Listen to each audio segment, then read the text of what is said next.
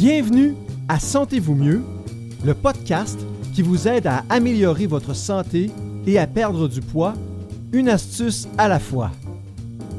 Chaque semaine, nous aborderons un sujet en lien avec la santé métabolique et la perte de poids et nous vous donnerons une astuce à essayer pour vous aider à atteindre vos objectifs.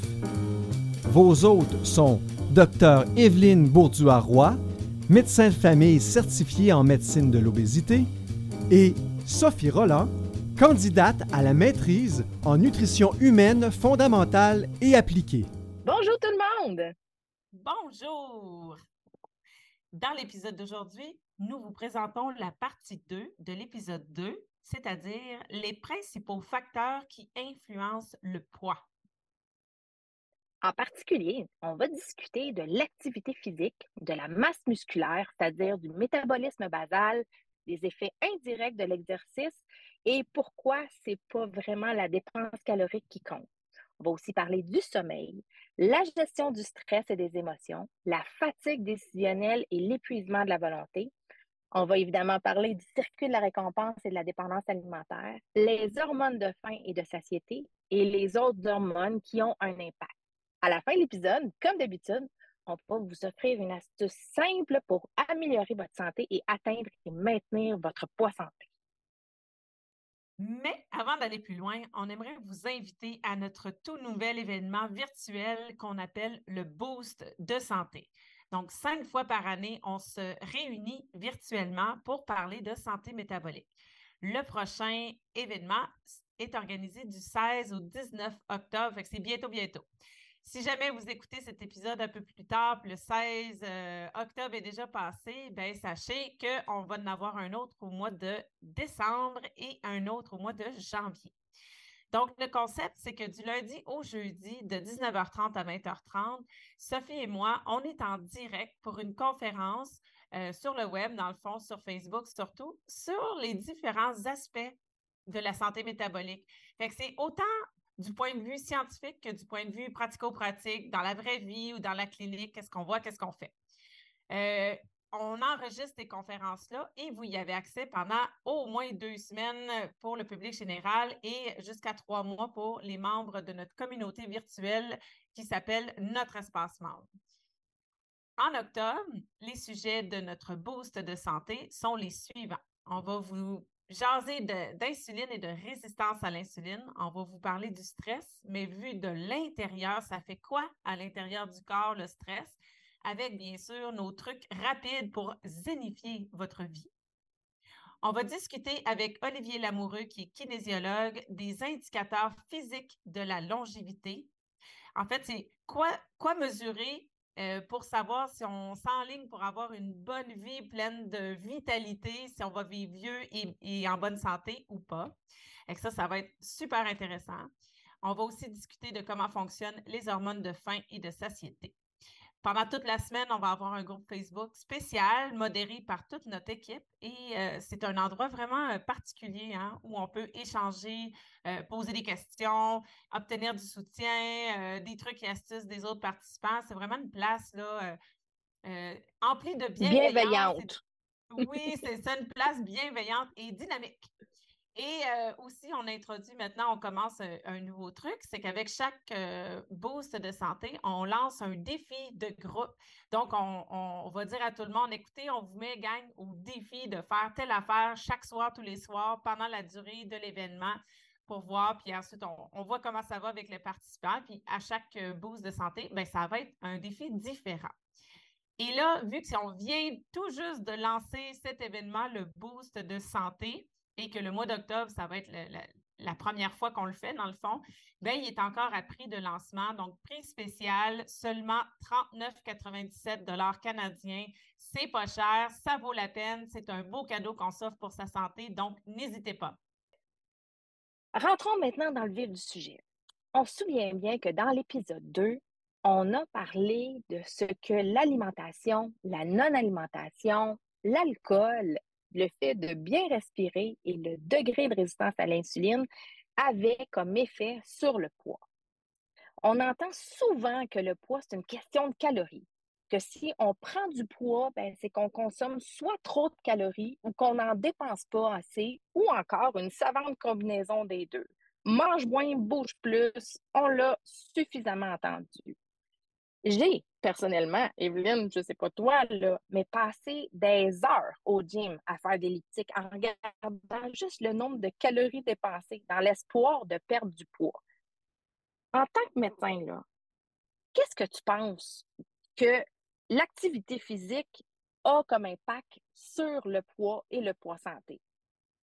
Ah, quelle intéressante question. Euh, écoute, euh, Sophie, on sait que l'activité physique euh, et la masse musculaire ont des effets sur le poids, mais ce n'est pas nécessairement ceux auxquels on pense, en fait, ou ceux qu'on pense qu'on sait. En fait, faire du cardio comme tu faisais sur l'elliptique, à regarder, à, à espérer de monter à 400 calories brûlées ou quelque chose comme ça, euh, et, ne faire que ça comme euh, activité physique et le faire dans le seul but de perdre du poids, euh, habituellement, ça amène un peu à de la déception. Habituellement, on dirait que l'équation mathématique, elle ne fonctionne pas. Là. Si tu calcules le nombre de calories que tu as mangé dans ta journée, puis là, tu soustrais ton 400 là, pendant que tu fait que tu as fait pendant une heure de temps au gym à la sueur de ton front, et ça ne marche pas tout à fait, cette équation-là. Au bout de la semaine, tu n'auras pas perdu l'équivalent en poids que tu avais calculé. Mm-hmm. Une des choses à, ah, pas vrai, hein? Euh, oui, oui, oui. Pas, euh, tu parles du 400, là? Je le regardais monter, puis je me donnais comme objectif, OK, là, je suis rendue à 375. OK, je monte l'activité, je monte le rythme pour y arriver jusqu'à 400. C'était, c'est fou comment on devient comme focusé sur quelque chose qui, au fond, n'a pas un gros impact. Bien, ça, ça n'a pas autant qu'on voudrait euh, que ça en ait. En effet, parce que souvent, en fait, ce, dont on se rend compte, ce que les études nous montrent aussi, puis ce qu'on voit tout à fait en clinique, c'est que subtilement, les gens qui ont fait du cardio comme ça, qui ont brûlé un certain nombre de calories, d'ailleurs, c'est pas très fiable. Hein, euh, ces machines-là qui nous disent euh, Bravo, Sophie, t'es rendue à 397, continue pas si fiable que ça, d'une part, mais d'autre part, quand on fait, mettons, juste du cardio comme ça, bien souvent, ça a un impact plus ou moins évident sur l'appétit. Donc, la plupart des gens s'en rendent pas trop compte, mais ils compensent ou surcompensent la dépense énergétique par la suite. Les fameux shakes hein, qu'on peut consommer après un entraînement, par exemple, puis euh, le repas suivant, on a une faim de loup parce qu'on s'est entraîné, puis on pense qu'on le mérite, puis on pense qu'on a une marge de manœuvre de toute façon. Alors, ce qu'on sait que les, les, gens ont tendance à faire, c'est que leur appétit compense la perte énergétique. Et ça, c'est bien normal parce que le corps, il essaye d'être en équilibre. Hein, la fameuse homéostasie, qui est le, terme euh, euh, scientifique, disons, pour dire l'équilibre dans le corps, l'équilibre que le corps recherche. Donc, de faire des elliptiques comme ça dans le seul but de maigrir, habituellement, c'est pas tant productif et ça n'apporte pas beaucoup de résultats. Et c'est dommage parce que les gens, s'ils ne se concentrent que sur la perte de poids comme objectif, comme raison, comme motivation à faire de l'exercice, ben ils abandonnent parce que ça ne donne pas les résultats à court, moyen, long terme. Même, ils ne se rendent pas au long terme parce que ça ne donne pas les résultats, euh, des résultats rapidement. Cela dit, c'est vrai que l'exercice est un des piliers. L'exercice et le mouvement, c'est quand même un des piliers du poids et donc de la perte de poids, du maintien d'un poids santé.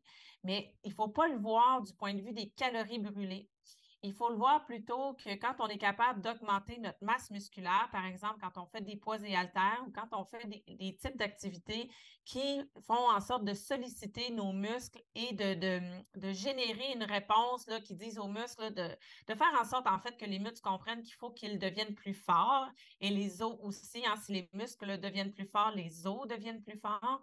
Donc, par exemple, la musculation, si on fait de la musculation et qu'on augmente notre masse musculaire, bien ça, c'est utile pour la perte de poids et le maintien d'un poids santé. Une des choses euh, de ça, c'est premièrement, si on a plus de muscles, nos muscles consomment plus d'énergie. Hein. Les muscles, c'est des grands consommateurs de molécules de glucose, par exemple. Alors, à chaque fois qu'on mange et qu'il y a des molécules de glucose dans la circulation sanguine, eh bien, plus on a de masse musculaire, plus euh, ce glucose-là va être clairé, disons, va disparaître de la, circulation euh, rapidement, facilement et efficacement. donc, c'est des bons consommateurs d'énergie. Mais en plus, quand on a justement une plus grande masse musculaire, bien, ça augmente le métabolisme basal. Le métabolisme basal, dans le fond, c'est grosso modo, c'est l'énergie qu'on dépense à respirer ouvrir les yeux, respirer, le cœur qui bat, la température corporelle qui se maintient, là, juste eh, vivre, là, juste respirer, mais on pourrait rester au lit sans bouger, sans rien faire d'autre que respirer. Ça, ça serait, puis sur 24 heures, combien de, calories on aurait dépensé à exister? Ça, c'est le métabolisme basal. Autre chose, par contre, que l'exercice peut faire, c'est que ça peut euh, augmenter euh, le bien-être et la bonne humeur. Donc, quand on fait de l'exercice régulièrement, que ce soit ton fameux elliptique ou que ce soit euh, des poids et haltères, du zumba, du yoga, du crossfit, un petit jogging, une marche après le souper, quelque chose qui nous plaît, quelque chose qui fait du bien, ben, euh, ça nous fait justement relâcher hein, des, neurotransmetteurs et sécréter des hormones de bien-être, de, de, bonne humeur. Et ça, ben, ça aide parce que quand on se sent bien et qu'on est de bonne humeur, ben, c'est plus facile après ça de faire des bons choix pour sa santé. Il y a aussi que l'exercice, ben, ça, promeut un meilleur sommeil. Donc, quand on fait de l'exercice régulièrement, on dort mieux, on dort plus profondément, on dort plus longtemps. Et le sommeil, c'est un gros joueur pour le poids, la perte de poids, le maintien d'un poids santé.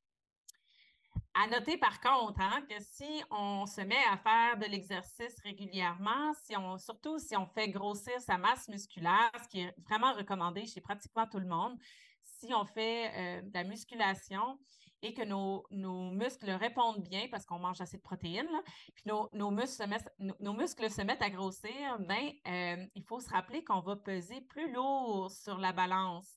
Donc, il ne faut pas euh, interpréter ça comme Ah, nos efforts ne fonctionnent pas, je m'entraîne trois fois par semaine, une heure, je vais au gym, je fais des push-ups le soir, je fais des squats. Là, écoute, la balance, elle ne veut pas bouger, même on dirait que j'ai pris une livre. Mais c'est bon, souvent, c'est bon. Mais ce n'est pas le poids sur la balance qui va nous dire ça. en fait, quand on, on augmente notre masse musculaire, c'est la composition corporelle qui change, donc les proportions de graisse, de muscles, d'eau, d'os qu'on a dans le corps. Ça, c'est positif. Donc, si on veut vraiment savoir si nos efforts portent fruit ou pas, il faut faire euh, une analyse de la composition corporelle, par exemple avec une machine à bioimpédance ou par exemple avec une machine de lipodensitométrie. C'est ça qui va nous donner les vraies proportions puis qui va nous dire Hey Sophie, depuis que tu as lâché ton elliptique puis que tu fais des poids et haltères, tu as pris trois livres de muscles, puis tu as perdu quatre livres de graisse, puis la balance, a dit juste moins un. Hey, félicitations. Bravo, bravo. C'est ce qu'on veut, hein? Oui, c'est ce qu'on veut, mais on voit que c'est trompeur. Oui, c'est trompeur parce que le volume pour le même poids est différent si on regarde le gras versus les muscles. Alors, on peut peser plus lourd sur la balance, mais avoir une taille plus affinée. Oui, ça ne ment pas. Des vêtements qui étaient un peu serrés puis qui ne sont plus, là, ça, ça ne ment pas. Euh, surtout si vous avez des vieux jeans qui n'ont aucun stretch dedans. Je ne sais pas si ça existe encore, mais moi, j'en ai quelques-uns qui datent de où mes études universitaires. je ne sais pas, ils habitent dans le fond de mon garde-robe. Eux autres, là, c'est pas des menteurs. Euh, tu disais que le sommeil est un joueur important. Euh, je, je, vais dire plus fort que ça, une carence en sommeil, ça a multiples impacts sur la gestion d'un poids santé premier impact, c'est que ça va influencer les hormones de la satiété, la leptine et la gréline. Puis, si tu me permets, je vais te laisser en parler euh, un peu plus loin parce qu'on va en parler strictement d'eux euh, plus en particulier. Mais je vais prendre le temps d'expliquer l'impact du sommeil sur les endocannabinoïdes. Vous avez peut-être déjà entendu parler de, du mot cannabinoïde. Hein? Quand les gens qui consomment du cannabis, ben, c'est la molécule qui fait euh, une partie de l'effet euphorisant. Ben, c'est une petite molécule lipidique et notre corps en produit. On dit endo parce que c'est produit à l'intérieur du corps. Donc, c'est des petites molécules lipidiques qui passent facilement la barrière hémato-encéphalique. Ça, c'est la douane qui décide qu'est-ce qui rentre au cerveau puis qu'est-ce qui ne rentre pas au cerveau. Et euh, nos endocannabinoïdes, ben, ils sont relâchés selon différentes situations. quand on est stressé, on en relâche plus. Pourquoi? Parce que les endocannabinoïdes ont un effet apaisant sur l'anxiété. Ben, quand on manque de sommeil, c'est une forme de stress. En fait, il y a plusieurs spécialistes qui vont dire que c'est le stress le plus marquant de notre société moderne, d'avoir un sommeil soit écourté, soit de mauvaise qualité. Ben, quand on est en carence de sommeil chronique, on relâche beaucoup plus d'endocannabinoïdes. Ça a un effet sur notre humeur et surtout sur notre appétit. Et l'effet sur notre appétit il est en trois étapes.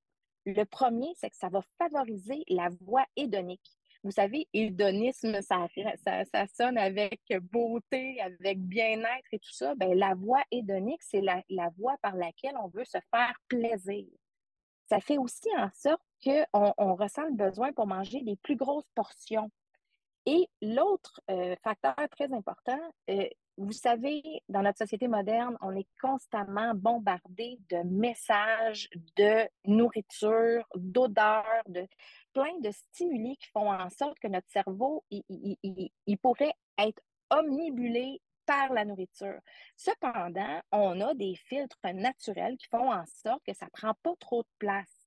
Mais quand on a trop d'endocannabinoïdes qui sont en circulation, ça fait en sorte que ça enlève ce, filtre-là et donc on devient constamment stimulé par tout ce qui est une image, un stimuli de bouffe autour de nous. Quand on est en carence de sommeil, ben, on a évidemment moins d'énergie. On est plus fatigué et ça, ben, nécessairement, ça nous enlève le goût de bouger. Hein. On a plus le goût d'aller sur le divan puis explorer notre métabolisme basal que d'aller euh, embarquer sur l'elliptique au gym. Ensuite de ça, quand on est fatigué, on a besoin, ou enfin, on ressent le désir d'avoir de l'énergie rapide. On se dit, ah, il me semble qu'une barre de chocolat, ça me donnerait le petit boost que j'ai besoin. Pourquoi? Parce que le sucre, c'est une énergie rapide une énergie de feu de papier, ça prend vite, mais ça lâche vite. Donc, mais le, cerveau, lui, c'est ce qu'il veut. Et on se souvient, hein, dans le podcast qu'on a, a fait la semaine passée, on parlait de la dopamine, puis on parlait du circuit de la récompense, puis on parlait du, du, du lobe frontal. Bien, quand on est en carence de sommeil, le lobe frontal, il n'arrive pas à faire son travail, il n'arrive pas à jouer le gardien de nos plans, de notre objectif. Il y a aussi le stress et les émotions qui ont un impact, tout comme la fatigue décisionnelle et l'épuisement de la volonté.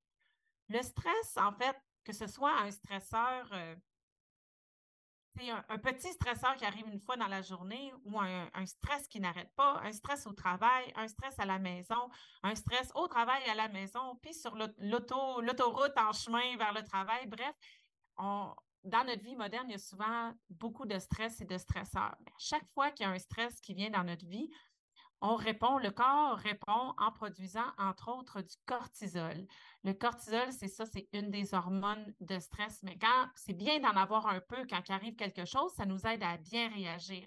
Mais le problème, c'est que l'être humain, depuis tous les temps, la plupart des stresseurs étaient de nature physique, c'est-à-dire que s'il y avait un stresseur, c'était par exemple, on devait fuir un prédateur ou combattre euh, un, ennemi d'une autre tribu ou quelque chose. Tu sais, il y avait une réaction physique à faire, il y avait de la force. On, devait se battre ou on devait fuir.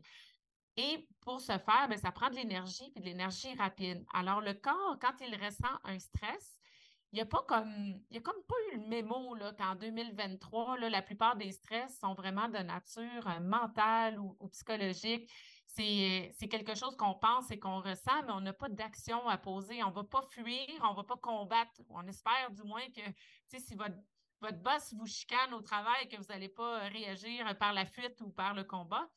Mais le corps ne sait pas ça. Donc, le foie, entre autres choses, pense que le corps va avoir besoin d'énergie rapide et il prend parmi ses réserves de quoi nous fabriquer du sucre, du glucose, qu'il met dans la circulation sanguine euh, se, disant que les muscles allaient en avoir besoin, mais les muscles n'en ont pas besoin parce qu'on reste assis dans l'auto, on reste assis devant notre ordinateur ou on, reste debout dans la cuisine à se chicaner avec euh, son conjoint, par exemple, et cette énergie-là n'est pas dépensée.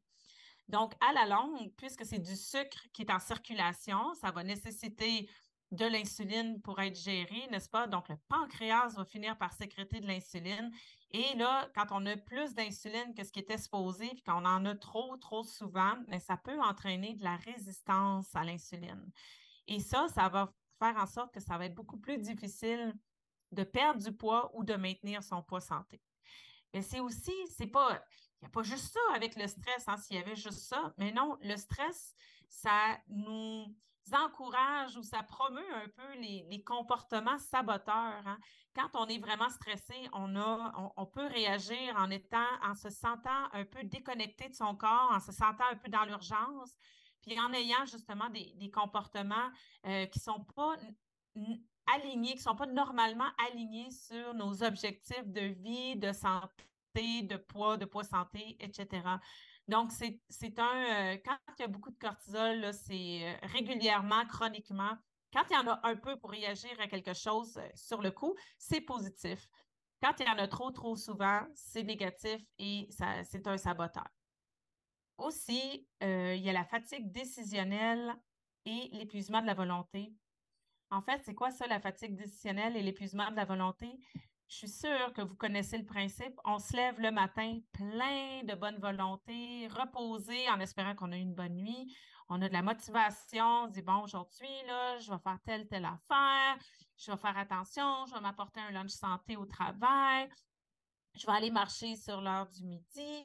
Et là, on passe notre journée à avoir des décisions à prendre, tout le temps des décisions. ça peut être banal, là, mais quand on est euh, déjà un peu fatigué dans la vie, déjà un peu stressé, déjà un, peu, euh, euh, la vie est exigeante et demandante. Hein.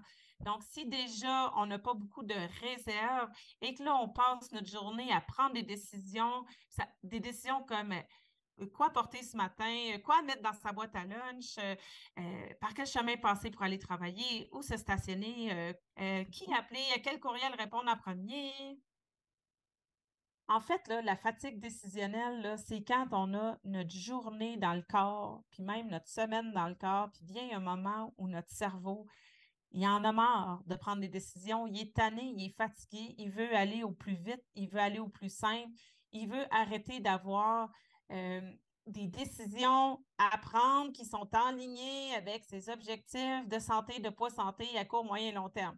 À un moment donné, c'est un peu ça qui peut nous faire dire vendredi soir de dire ah, puis là, là, ça ne me tente pas de cuisiner, là, on se commande la pizza. Hein? Qui n'a pas vécu euh, cette situation? Et c'est un peu la même chose avec l'épuisement de la volonté. Euh, souvent, on part le matin avec une volonté, euh, disons qu'on part le matin avec 10 unités de volonté, là, pour, pour dire n'importe quel chiffre comme ça, 10 unités de volonté. Et puis là, au fur et à mesure que la journée passe et que, tu sais, le matin, on part, on conduit sur l'autoroute, on voit un, panneau, un géant panneau publicitaire qui nous montre, euh, tu sais, un bagel qui sort du four avec du beurre fondant dessus. Puis là, on arrive au travail, puis il y a quelqu'un qui a amené euh, des Timbits. Puis là, euh, à l'heure du lunch, quelqu'un d'autre sort les, les, carrés de sucre à crème que sa ma tante a fait, puis c'est les meilleurs au Québec. Là, dans l'après-midi, il y a, y a, quelque chose d'autre. Puis là, tu sais, ça s'accumule tout ça, là. Puis, à chaque fois, on dit non, non, je sais que c'est pas bon pour ma santé métabolique. Je sais que si je fais euh, des montagnes russes de, taux de sucre dans le sang, je vais pas me sentir bien, je vais être somnolente, le sucre appelle le sucre, je vais avoir envie de manger d'autres sucres après. Non, non, merci. Non, je, tu sais, peut-être une autre fois, mais pas aujourd'hui quand on dit non, non, non, comme ça tout le temps, puis qu'on lutte parce qu'il y a une partie de nous qui en veut quand même. le, le, meilleur sucre à crème du Québec, là, me semble, ça, mérite peut-être une petite croquée. Il y a une partie de notre cerveau qui en veut quand même. Puis il y a une autre partie qui est plus raisonnable et qui dit ben non, non, non, non, c'est pas bon pour euh, tes objectifs.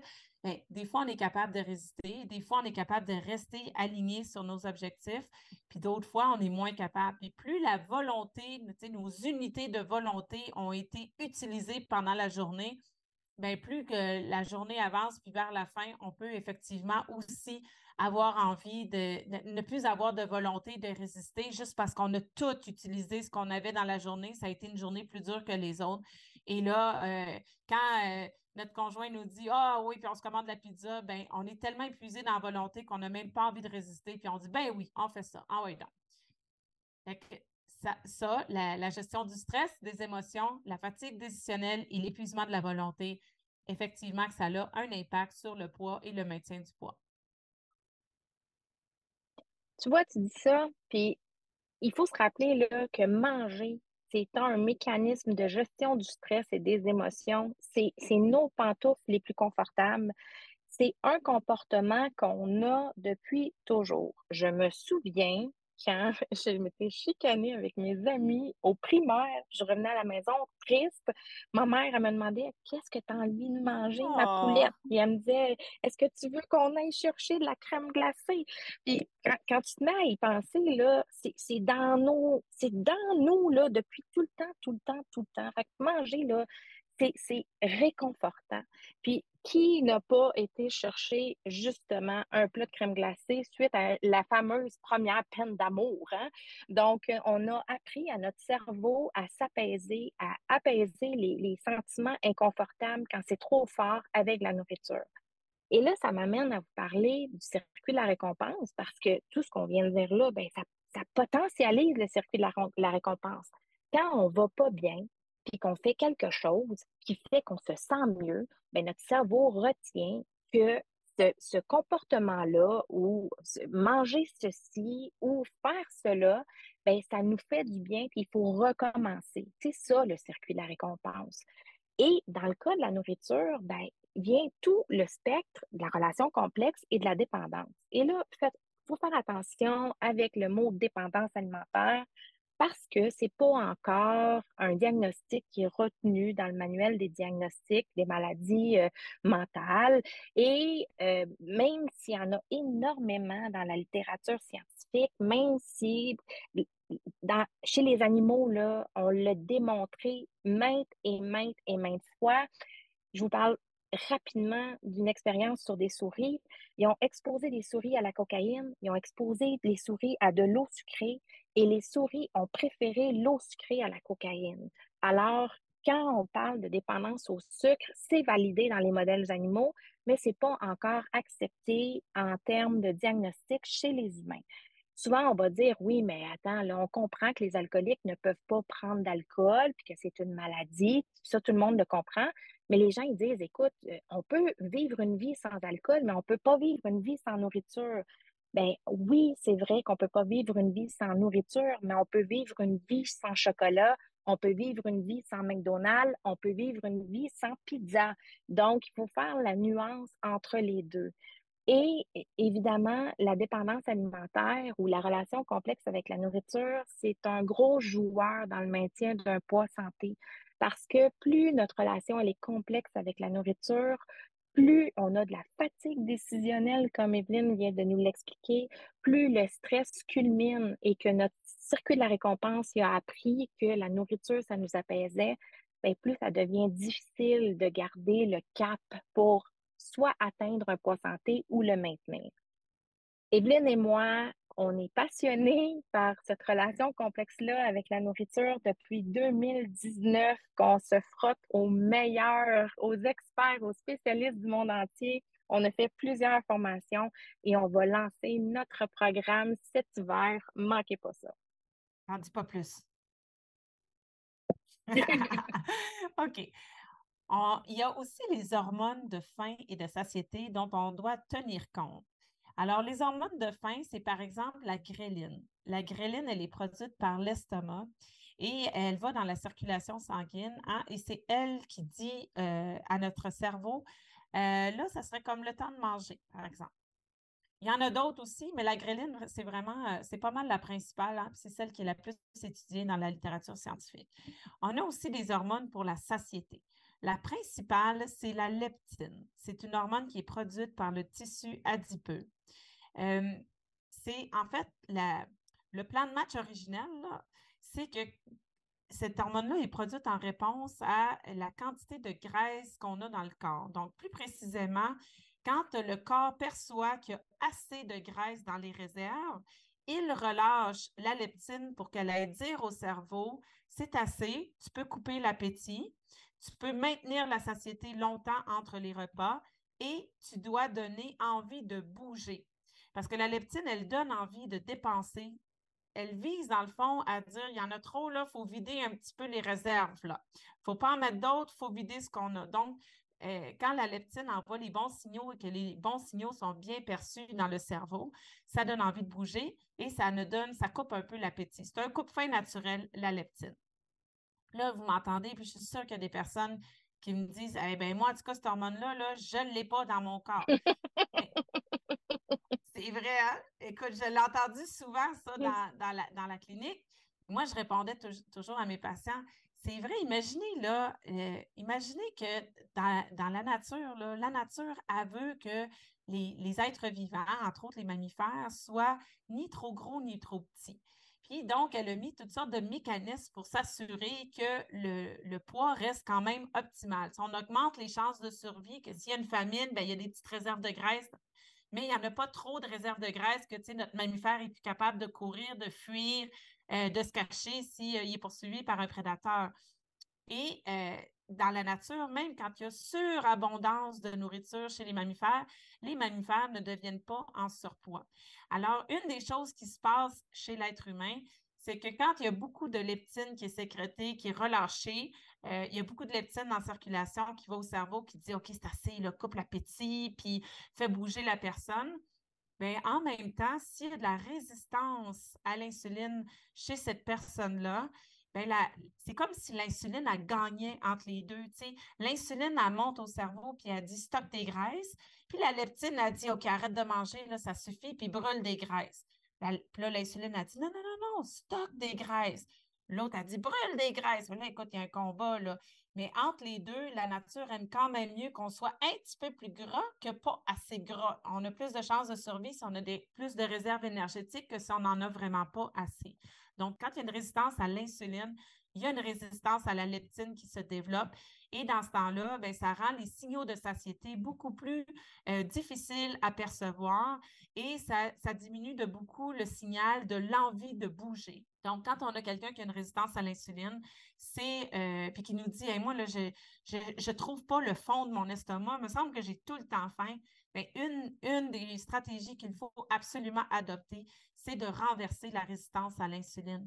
Quand elle est renversée, bien là, la leptine est beaucoup plus capable de faire son travail, de donner de la satiété et de donner envie de bouger. La leptine, c'est probablement la plus étudiée des hormones et ça serait donc le fun qu'on soit capable d'en prendre en comprimé, en pilule. Dans les études, ils en font dans des petits, euh, des petits contenants hein, qui s'injectent euh, intranasalement, mais euh, dans la vie de tous les jours, ce n'est pas, pas quelque chose qui est accessible et ce n'est pas quelque chose qui fonctionne de toute façon. malheureusement, il, faut y aller naturellement pour celle-là. Ce n'est pas la seule des hormones de satiété. Il y a aussi la CCK, la cholécystokinine, qui est libérée dans le tube digestif en réponse à la présence de graisse, donc de lipides, et de protéines dans l'estomac et les intestins. Il y a aussi la GLP1, c'est-à-dire la glucagon-like peptide 1, ça c'est en anglais évidemment. Ça se traduit en français par peptide 1 de type glucagon. L'hormone GLP1, c'est une hormone intestinale qui est produite dans l'intestin grêle en réponse euh, à l'ingestion d'aliments. Elle joue un rôle essentiel dans la régulation de la glycémie aussi. Hein. Il y a des médicaments antidiabétiques qui sont basés sur cette hormone-là. Euh, ça stimule la sécrétion de l'insuline après les repas. Ça ralentit la vidange gastrique. Donc, si votre estomac se vide plus lentement, vous allez avoir une satiété plus longue. Ça prolonge la sensation de, satiété et ça inhibe la sécrétion de glucagon, qui est une hormone qui augmente la glycémie. Il y en a d'autres, il y en a d'autres, il y en a plusieurs zones qui ont des effets dans le cerveau et en périphérie. Important, intéressant à noter, on a des hormones de faim et de satiété. Plusieurs sont euh, libérées en réaction à l'ingestion de protéines, de graisses ou des deux, etc. Mais il n'y a, pas de senseur de calories dans le corps humain. Fait le corps, il ne va pas vous donner une satiété parce que vous venez d'ingérer 2000 calories d'une shot. Le corps, il n'y a pas la notion des calories, en fait. Fait peut, il y a des choses qui sont plus euh, nourrissantes ou euh, rassasiantes que d'autres qui peuvent contenir moins de calories parce que le corps n'a pas de senseur à calories et le corps n'a pas non plus de senseur à glucides. Donc, quand on mange une certaine quantité de, côtelettes de porc, après un certain temps, là, on n'en veut plus on n'a plus faim, on n'en veut plus. Puis l'idée même d'en manger une de plus, ça nous donne quasiment mal au cœur. mais ce n'est pas le cas avec les glucides. On n'a pas de, stop ou de frein naturel à la quantité de glucides. Et euh, outre la distension de l'estomac qui envoie des signaux mécaniques de satiété, on n'a pas non plus d'hormones de satiété qui sont libérées suite à la consommation de sucre et de glucides. Il y a aussi d'autres hormones qui ont un impact sur la gestion du poids. La première, ben, la thyroïde. Euh, qui n'a pas entendu parler, de l'hypothyroïdie, qui est en fait une, maladie qui fait en sorte que dans les diagnostics, là, dans le ressenti, on a moins d'énergie, on a des idées plus grises, on se sent moche, monotone, on a moins envie de bouger, on a un métabolisme plus lent. quand on a des défauts avec notre thyroïde, ben souvent, ça va avoir un impact sur la gestion de notre poids santé. Une autre hormone euh, importante, c'est le cortisol. Et Evelyne en a parlé dans le contexte du stress, le stress chronique, le système nerveux sympathique qui fait en sorte qu'on est capable de courir quand il y a un ours qui nous court après. Mais quand notre stress est chronique, quand il vient de notre de nos journées, de notre patron, d'un collègue, de, du métro, boulot, dodo, garderie, cours de musique, ben, c'est moins pertinent de relâcher beaucoup de cortisol. Puis, outre l'effet que ça a sur la glycémie et sur la résistance à l'insuline, quand on a un cortisol élevé, ben, ça interfère avec le message de la dopamine dans le lobe frontal. Vous vous souvenez, là, le lobe frontal, ben, c'est le gardien de notre plan santé. Ben, quand on a le cortisol dans le tapis, notre lobe frontal, il y a beaucoup de difficultés à maintenir le cap.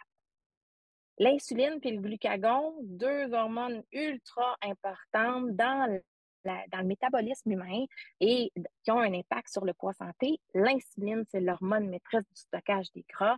Chaque fois qu'on mange, chaque fois qu'on boit quelque chose de très calorique et sucré, on relâche de l'insuline, puis le message de l'insuline, c'est de stocker du gras.